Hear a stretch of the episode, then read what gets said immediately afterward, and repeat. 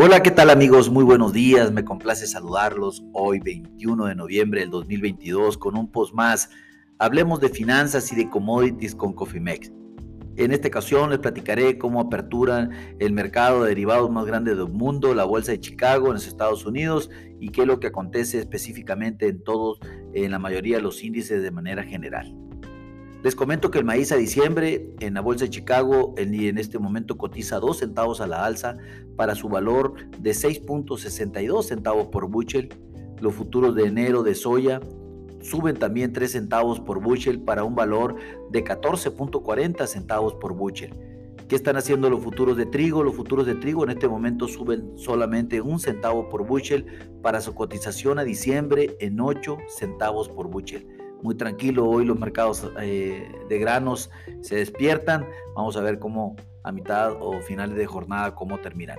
Eh, ¿Qué está haciendo el mercado de la energía? Está subiendo el 1.18% o lo que es lo mismo, 0.98 dólares el barril.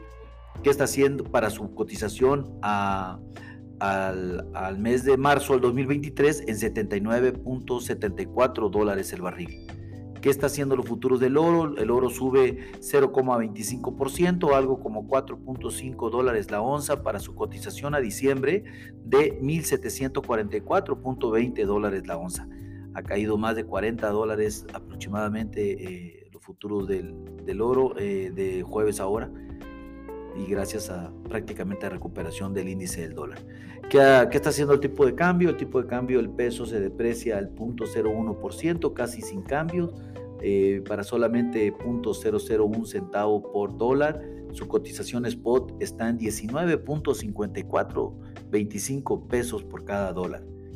Eh, ¿Qué está haciendo el índice del dólar a nivel global? Está cayendo 404 puntos, algo como 0.34% para una cotización de 107.328 unidades. Recuerden que el número mágico son 106, así que estamos muy, muy, muy lejos del soporte importante para el índice del dólar, pensando en que pudiese caer y favorecer a las monedas y a los commodities.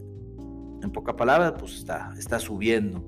¿Qué están haciendo los futuros de azúcar? El azúcar sube el 0,10% para un valor de 0.02 dólares la libra, para un valor a marzo del 2023 de 19.91 dólares la libra. Recordemos que cayeron, cayeron fuerte los futuros del azúcar el viernes y ah, recordemos que habíamos estado por niveles de 20.20, 20.25 y pues nos encontramos debajo de ese número mágico que son los 20 dólares la libra. Esperemos el día de hoy o mañana, a más tardar, lleguemos a esos niveles otra vez. ¿Qué están haciendo los futuros de ganado bovino? Pues están subiendo el 0.81%, algo como 1.53 dólares la libra también para un valor de 100.181.50 dólares la libra. La carne de cerdo también se recupera el 0.60% para 0.50 dólares la libra para un valor también eh, spot de 84.28 dólares la libra. Eh, también eh, lo que vendría siendo la pasta de soya sube el 0.01% para su cotización spot de 408.05 eh, tonelada corta. El arroz también sube el 0.14% para un valor de 17.82 dólares la libra. Y pues mis amigos, básicamente el mercado de commodities así se encuentra en este momento. Voy a proceder a informarles cómo se encuentra la Bolsa Mexicana de Valores en este momento pues, se encuentra en 52.000, unidades, subiendo el 0.95%. que está haciendo el Dow Jones? Subiendo 248 eh, unidades para un valor de 33.948.50 unidades. ¿Qué está haciendo el Standard Poor's? También subiendo 19.76 unidades para un valor de 3.969.47 unidades. De manera global, en, en América del Norte, los futuros de la renta variable suben, las acciones suben.